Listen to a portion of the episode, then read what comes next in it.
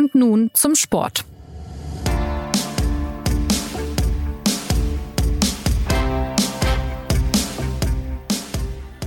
Herzlich willkommen zur neuen Folge des SZ Sport Podcasts.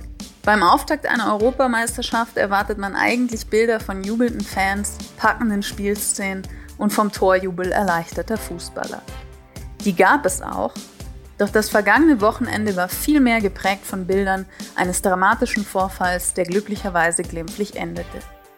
Im Spiel gegen Finnland ist der dänische Nationalfußballer Christian Eriksen plötzlich zusammengebrochen, er litt einen Herzstillstand und musste wiederbelebt werden, während sich seine schockierten Mitspieler in einem Kreis schützend um ihn stellten. War es richtig von der UEFA, die Partie noch am selben Abend fortzusetzen? Welche Schlüsse müssen daraus für die Zukunft gezogen werden? Und wie sehr wird Eriksens Kollaps das dänische Nationalteam, aber auch die gesamte EM noch begleiten?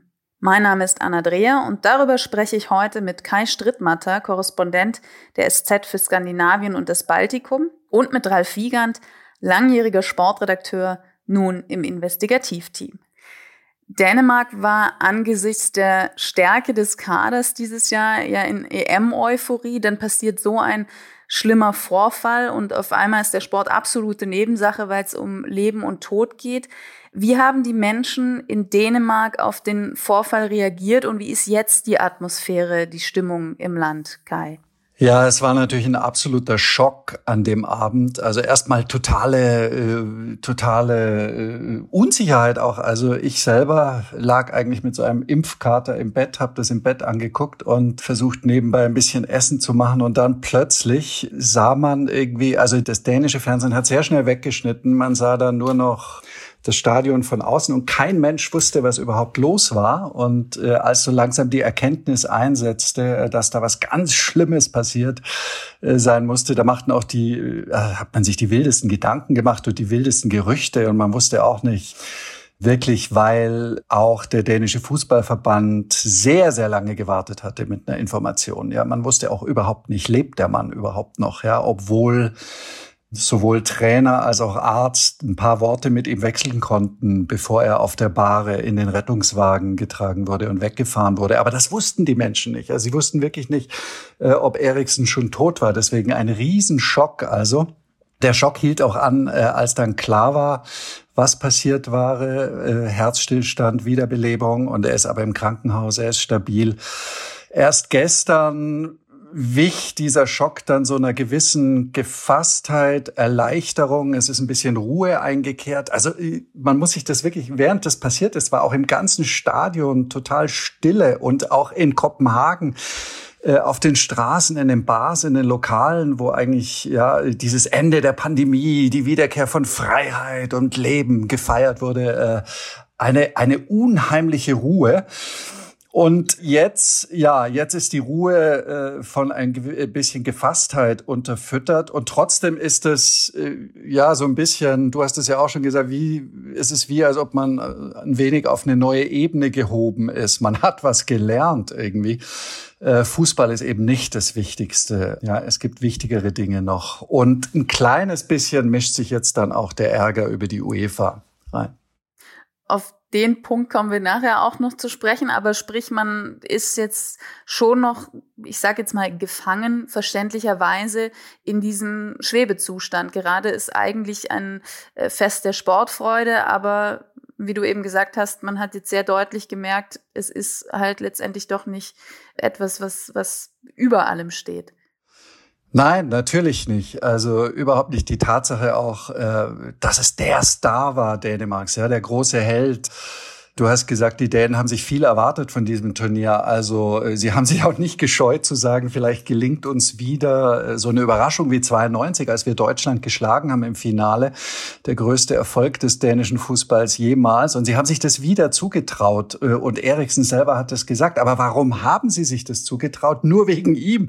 Er ist der große Star. Er ist der Held. Er ist der Mann, der mit Inter Mailand jetzt zum Meister gemacht hat in diesem Jahr. Und, und ohne ihn wird es natürlich natürlich alles sehr, sehr viel schwieriger. Das Wichtige ist wahrscheinlich zu verstehen, dass auch die Spieler natürlich in diesem Schwebezustand noch sind. Gestern hatten wir diese sehr bemerkenswerte Pressekonferenz, in der also der Mannschaftsarzt äh, und der Nationaltrainer und auch der Fußballdirektor des dänischen Fußballbundes und alle drei saßen da total angefasst und mitgenommen und haben zum Teil mit wirklich auch brüchiger Stimme nur geredet. Und ähm, der Nationaltrainer Julmann hat irgendwie ganz klar gesagt, dass einige wirklich noch traumatisiert sind wahrscheinlich. Äh, es sind Krisenpsychologen im Einsatz.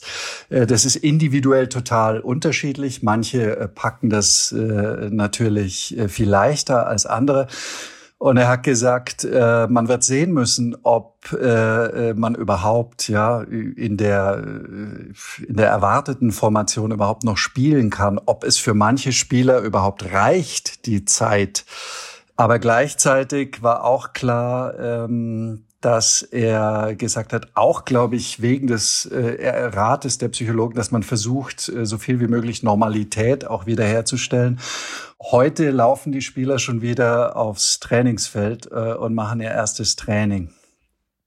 Ralf, nach so einem Ereignis sollte der Turnierrhythmus da eigentlich unterbrochen werden mit, weiß ich nicht, ein, zwei spielfreien Tagen? Oder ist es jetzt besser auch angesichts dessen, dass es äh, Eriksen wieder gut geht? Also man weiß ja inzwischen, dass er auch Gesundheitschecks absolviert hat, die alle gute Ergebnisse hatten. Wenn man dann einfach weitermacht wie bisher, so ein Turnierplan ist ja auch sehr eng getaktet. Ich denke, dass es keinen Grund gibt, die anderen Mannschaften äh, aus dem Turnierrhythmus rauszubringen. Ich denke, diskutiert wurde und wird ja nach wie vor die Entscheidung, ähm, an diesem Abend das Spiel wieder aufzunehmen oder wohin man es hätte verschieben müssen. Äh, da glaube ich, wären andere Entscheidungen wünschenswert gewesen, als äh, es der Mannschaft zu überlassen und äh, dann zu spielen. Im, Im ersten Moment denkt man, okay, möglicherweise hat diese Euphorie, dass ähm, nach diesem Schockerlebnis äh, der Spieler doch wieder sogar mit der Mannschaft reden konnte. Vielleicht hätte das Wirkung gehabt zu sagen, dass das Spiel kann weitergehen. Man hat dann in mehreren Szenen aber gemerkt, dass die dänische Mannschaft eigentlich nicht spielfähig war. Das hat man am Elfmeter gesehen zum Beispiel und äh, das hat man auch an dem ja, an dem Gegentor gesehen. Schmeichel war eigentlich derjenige, der alle gepusht hat vorher. Die waren, die waren so in einem emotionalen Ausnahmezustand und dann passiert ihm letztlich auch eine Situation, die ihm wahrscheinlich ein ganzes Jahr vorher nicht unterlaufen wäre. Ich glaube aber, das Turnier auszusetzen, in dem, ähm, mit dem Fortgang der Geschichte, dass es Eriksen so weit ganz okay geht, mal davon abgesehen, dass er offensichtlich wirklich zwischen Leben und Tod schwebte, aber eben im ja. Leben gelandet ist, ähm, rechtfertigt jetzt meiner Meinung nach keinen Turnierabbruch. Und wir haben ja auch schon sehr häufig im Fußball erlebt, dass dieser Sport zurechtgestutzt wurde, der sich doch gerne so wichtig nimmt. Äh, wir haben, ich erinnere mich selber noch, äh, weil ich in der Nacht dort war, an den Tod von Robert Enke.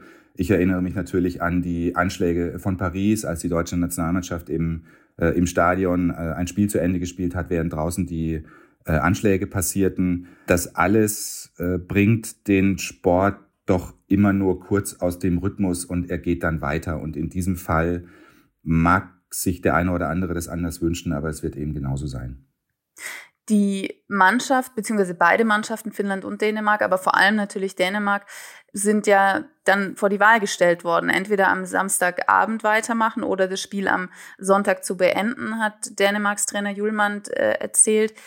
Wie genau lief das ab, Ralf? Und wie, ja, wenn man sich in die, in die Situation der Spieler des Teams versetzt, was, was geht da in denen vor? Was läuft da ab, wenn man, wenn man vor diese Frage gestellt wird und zu dem Zeitpunkt ja immer noch nicht weiß, wie geht's unserem Mitspieler? Also ich denke, wenn es wirklich so gewesen sein sollte, dass die äh, UEFA äh, das zur Wahl gestellt hat mit einem schon konkreten Ausweichdatum am nächsten Mittag, dann dann würde ich da ganz gern auf das verweisen, was auch die Experten im ZDF äh, bei uns äh, gesagt haben, in, in, in Deutschland, im deutschen Fernsehen mit ähm, Christoph Kramer und Per Mertesacker, die natürlich gesagt haben, das ist dann im Prinzip keine Wahl. Denn wenn du in so einer Ausnahmesituation steckst und äh, es ist schon, äh, der Abend ist schon fortgeschritten, du sollst dann sozusagen in diese Nacht reingehen, wirst nicht schlafen und sollst am nächsten Mittag das Spiel spielen, dann ist es eigentlich eine Wahl zwischen Pest und Cholera. Wenn hätte die UEFA der Mannschaft einfach freistellen sollen, ob sie dieses Spiel zu Ende bringt, dann hätte die Mannschaft für diesen Abend entscheiden können, sie spielt nicht und ab dann hätten sich äh, die Verantwortlichen zusammensetzen müssen und in dem Kalender irgendwo einen Ausweichtermin äh, zu finden, vielleicht am Ende der Gruppenphase das Spiel nachzuholen oder einen spielfreien Tag zwischen äh, Gruppenphase und KO-Runde zu nutzen. Ähm, wenn das alles möglich gewesen wäre, organisatorisch, und ich denke, es ist alles möglich, wenn man das will, ähm, wäre das sicherlich die bessere Option gewesen, als der Mannschaft zu sagen, äh, jetzt oder in 16 Stunden, was dann eigentlich nicht wirklich eine Option war. Wie hat sich denn, äh, Kai, die Perspektive oder auch der Blick auf diese Entscheidung beim, beim dänischen Team verändert? Sieht man da mit etwas Abstand jetzt doch auch kritischer drauf, dass man selber gesagt hat, okay, wir wollen weitermachen? Ja, ganz genau, das ist passiert bei dieser Pressekonferenz. Also von außen haben das die dänischen Kommentatoren und Experten von gleich im, noch bevor die Entscheidung gefällt ist, eigentlich äh, schon während man darauf gewartet hat, genauso gesehen wie äh, die ZDF-Experten, die Ralf gerade geschildert hat. Äh, es war eigentlich, gingen alle davon aus, es wird nicht weitergespielt. Und es war ein leichter Schock auch zu hören in der Stimme der äh, DR-Moderatoren, als es dann weiterging und dieser äh, eigentlich zu erkennen gaben, das, das kann man eigentlich nicht machen. Und die Kommentare in den Zeitungen am nächsten Tag war, waren dann auch wirklich sehr, sehr, sehr, sehr kritisch. Ähm, einer der wirklich ähm, erstaunlichsten Momente der Pressekonferenz am Sonntagnachmittag war dann, als äh, der Nationaltrainer Casper äh, Jömann tatsächlich, äh, er wurde gefragt danach und dann hat er gesagt, ja, es sei sehr schwierig gewesen. Wir haben alle ja gesagt, ähm, er inklusive, aber jetzt im Nachhinein würde er sagen, es war eindeutig die falsche Entscheidung. Wir hätten nicht spielen dürfen. Wir hätten uns eigentlich in den Bus setzen sollen und heimfahren sollen.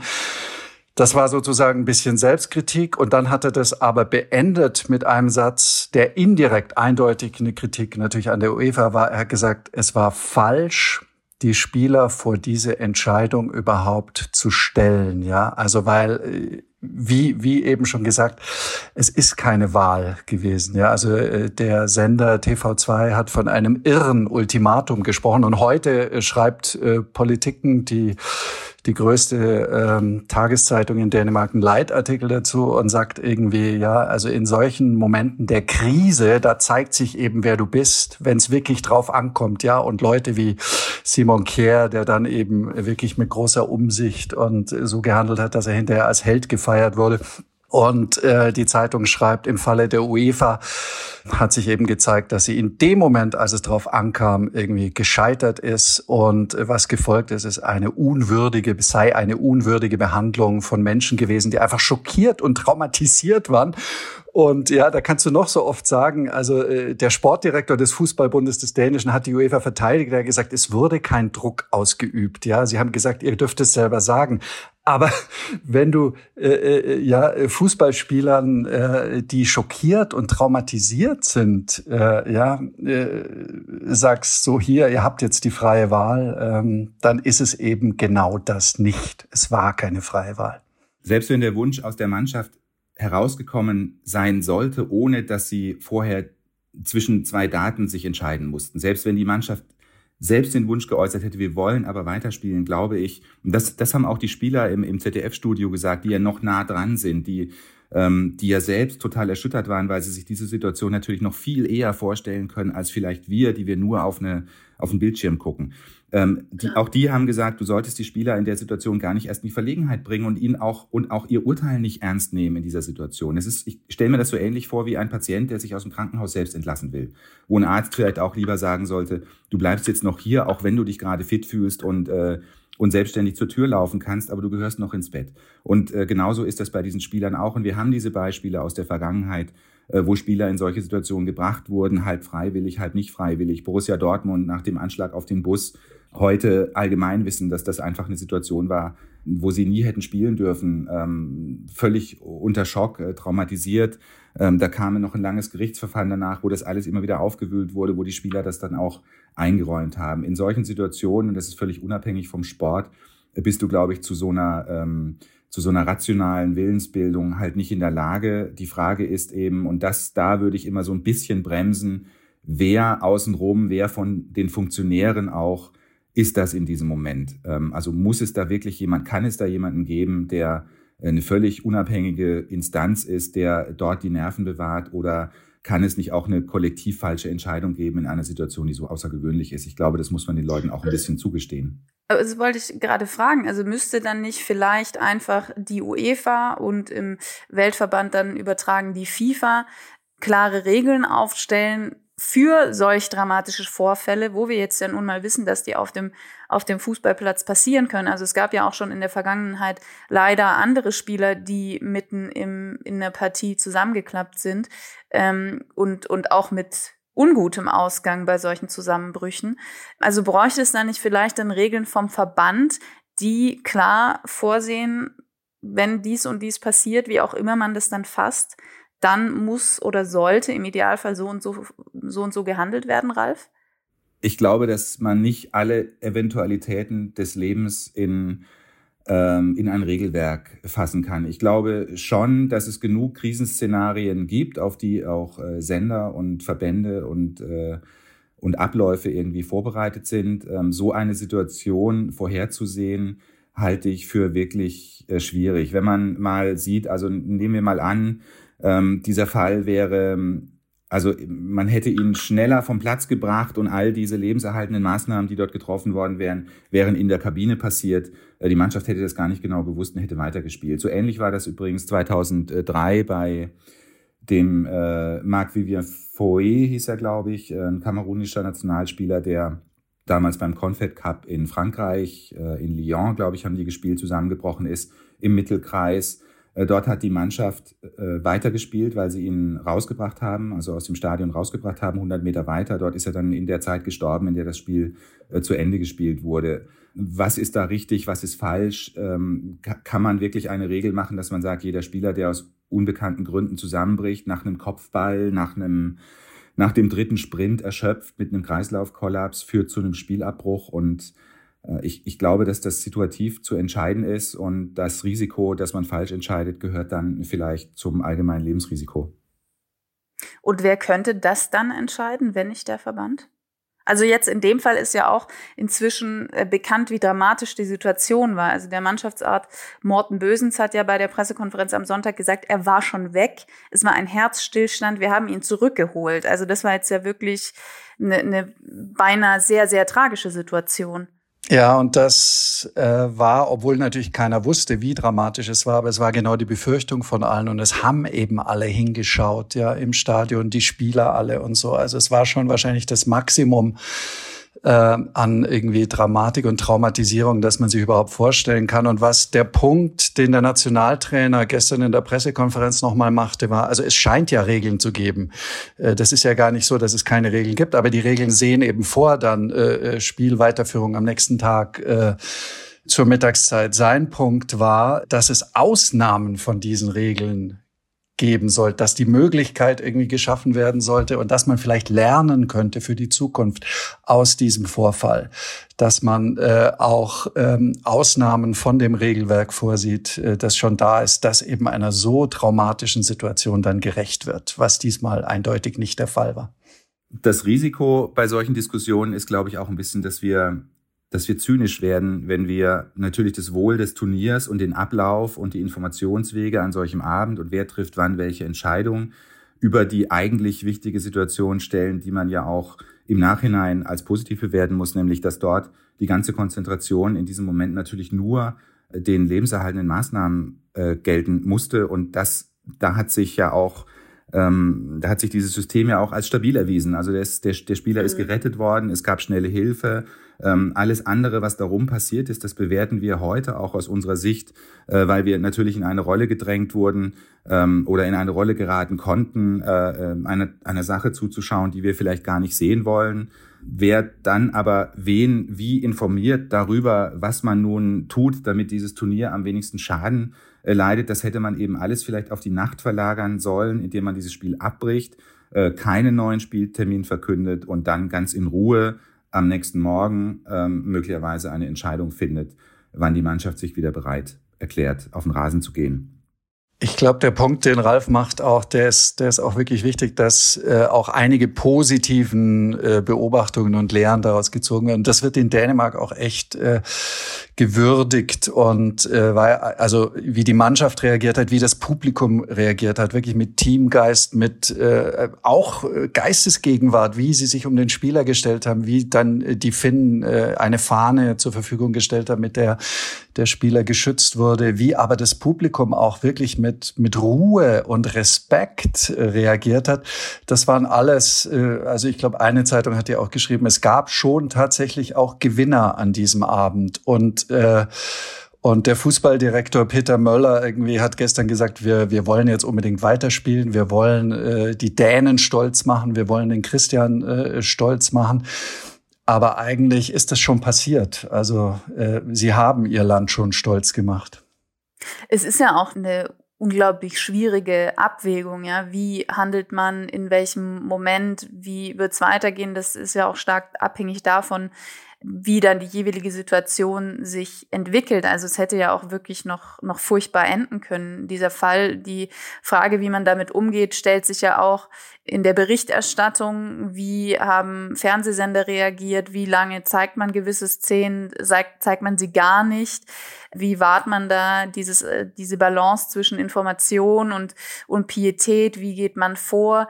Aber wenn wir jetzt nach vorne blicken, wie sehr wird denn so ein schlimmer Vorfall die dänische Mannschaft noch begleiten und vielleicht auch dieses ganze Turnier, weil eben wieder in Relation gesetzt wurde, dass es am Ende eben doch Wichtigeres gibt als den Fußball? Also meine, ähm, meine Erwartung, ehrlich gesagt, ist die, dass dieser Fall im weiteren Turnierverlauf keine große Rolle mehr spielen wird. Wenn die dänische Mannschaft spielt, natürlich schon, weil, weil man eben auch wissen möchte, können sie was draus machen, sozusagen. Also wird, wird es einen Effekt auf die Mannschaft haben? Wird die Mannschaft sich so frei vielleicht jetzt auch fühlen, dass sie auch ohne ihren besten Spieler äh, trotzdem ihr bestes Turnier spielen kann? Viele werden ihr die Daumen drücken. Da glaube ich, da wird es eine Rolle spielen. Ähm, Im weiteren Verlauf hat es schon, wenn man ganz ehrlich ist, auch gestern und äh, schon keine Rolle mehr gespielt. Dazu war der Ausgang dann auch glücklicherweise so, wie er ist, nämlich ähm, der Spieler hat es überlebt.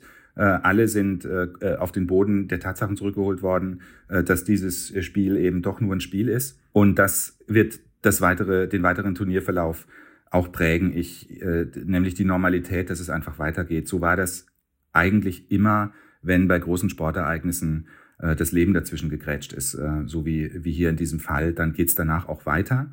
Ähm, man kann das gut finden oder nicht. Was, was ich noch glaube, was die Zuschauer angeht, ähm, da, ähm, da nervt mich äh, an der ganzen Diskussion auch darüber, wie man diesen Fall hätte äh, medial begleiten sollen, was gezeigt wird oder nicht. Es gibt da technische Abläufe, die, die will ich jetzt gar nicht schildern. Also viele Möglichkeiten hast du nicht als Fernsehsender, ob du Bilder zeigst oder nicht. Wenn du ein Bild zeigst, dann war es das, was wir alle gesehen haben, denn es gibt nur das eine von der UEFA produzierte. Da kannst du die Übertragung beenden oder nicht. Aber äh, dass dabei auch immer ausgeblendet wird, dass ich als Zuschauer die Wahl habe und die Macht über meine Fernbedienung ist nun mal unbeschränkt bei mir. Ähm, alle, die jetzt der Meinung sind, dass da irgendwo ein 60 Sekunden oder drei Minuten zu lang draufgeblieben äh, wäre, äh, hätten ausschalten können, wenn sie das selber das Gefühl haben, ich werde zum Gaffer und bin eigentlich kein Zuschauer mehr. Ähm, ja. Diese Eigenverantwortung hat eigentlich jeder für sich selbst und die kann er auch jederzeit einsetzen, indem er äh, abschaltet. Ähm, alles andere sind Notlagen, in denen Fehler passieren äh, die passiert sind, glaube ich, in, in, ähm, im einen Land mehr, im anderen weniger. Kai hat gerade geschildert, die Dänen sind äh, sehr schnell aus dem Bild rausgegangen und hatten eine eigene Kamera, die das Stadion zeigen konnte. Ähm, das ZDF hat fünf Minuten gebraucht, bis es auch äh, sich wieder organisiert hatte, überhaupt was anderes machen zu können. Und äh, die BBC hat sich dafür entschuldigt, 15 Minuten lang draufgeblieben zu sein. Äh, wie Bela Reti mir gestern am Telefon gesagt hat, ist es schwer, äh, da ein richtig und ein falsch zu benennen. Es gibt es in der Klarheit wahrscheinlich auch, auch tatsächlich nicht, ja. Dänemark trifft am Donnerstag im zweiten Gruppenspiel auf Belgien. Ähm, das Team hat relativ bald gesagt, dass es die EM fortsetzen will. Wie viel Kraft kann es den Spielern vielleicht auch zusätzlich geben, jetzt tatsächlich für Christian Eriksen zu spielen? Wie wird in Dänemark auch bewertet, wie es jetzt weitergeht, wie wichtig vielleicht auch diese EM noch ist? Theoretisch kann man noch weiterkommen. Man muss gegen Belgien und gegen Russland Punkte holen. Leicht wird es nicht. Äh, die Belgier sind sehr stark. Äh, sie, sie sagen jetzt, sie wollen für Christian spielen. Ich glaube, es wird Ihnen keiner übel nehmen, wenn das schief geht am Ende. Ähm, diese Erfahrung war so eine tiefe und so eine große äh, Erfahrung, die wird letztlich den Dänen bleiben äh, von diesem äh, von diesem Turnier. Also wie gesagt, sie sind eigentlich jetzt schon stolz auf ihre Mannschaft, wie sie reagiert hat und ähm, ein einer der Reporter von Berlingske, das ist so die zweitgrößte Zeitung in Dänemark, äh, der schrieb, der war im Stadion selber und er sagt, für ihn wird der Sound dieses Sommers immer sein, diese Rufe, während keiner wusste, was los war, ähm, die die finnischen, die finnischen Fans haben immer gerufen Christian! ganz laut. Und die dänischen Fans haben zurückgebrüllt Eriksen, also dieses Gefühl der Verbrüderung in diesem Moment der Unfassbarkeit und des Schocks, ähm, ja, das wird das wird wahrscheinlich allen bleiben. Und am Ende ist es wahrscheinlich nicht mehr wichtig. Äh, ich meine, alles, was jetzt noch kommt für die Dänen, wenn es gut ist, ist die Sahne äh, auf dem Kuchen, aber sie haben ihren besten Spieler verloren. Es wird schwierig. Die Dänen sind natürlich schon mal Europameister der, ähm, sagen wir mal, ähm, der Besonderheit gewesen, indem sie 1992 in ein Turnier gestartet sind, in dem sie eigentlich gar, in dem sie gar nicht teilnehmen sollten, als sie Ersatzmannschaft waren, aus dem Urlaub zusammengetrommelt wurden und dann äh, plötzlich als Europameister aus dem Stadion gelaufen sind äh, nach dem Finale gegen Deutschland.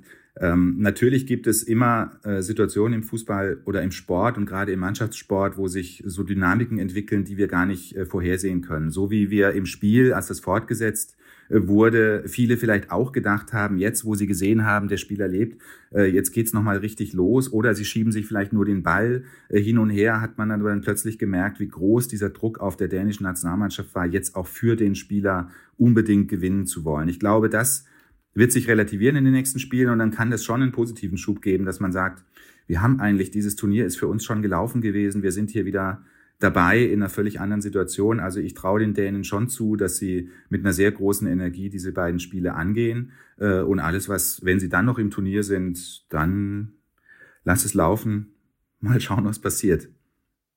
Es wäre auf jeden Fall eine schöne, eine bewegende Fortsetzung dieser Geschichte.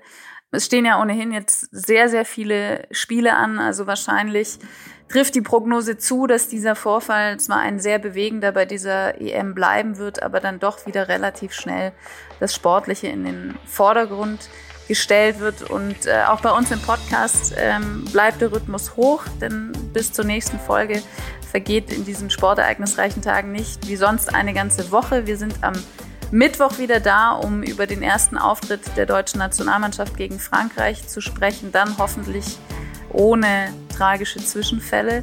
Und ich würde mich freuen, wenn Sie auch wieder mit dabei sind. Bis dahin bedanke ich mich bei Ralf fürs Mitmachen, bei Kai fürs Mitmachen und bei Ihnen fürs Zuhören. Machen Sie es gut.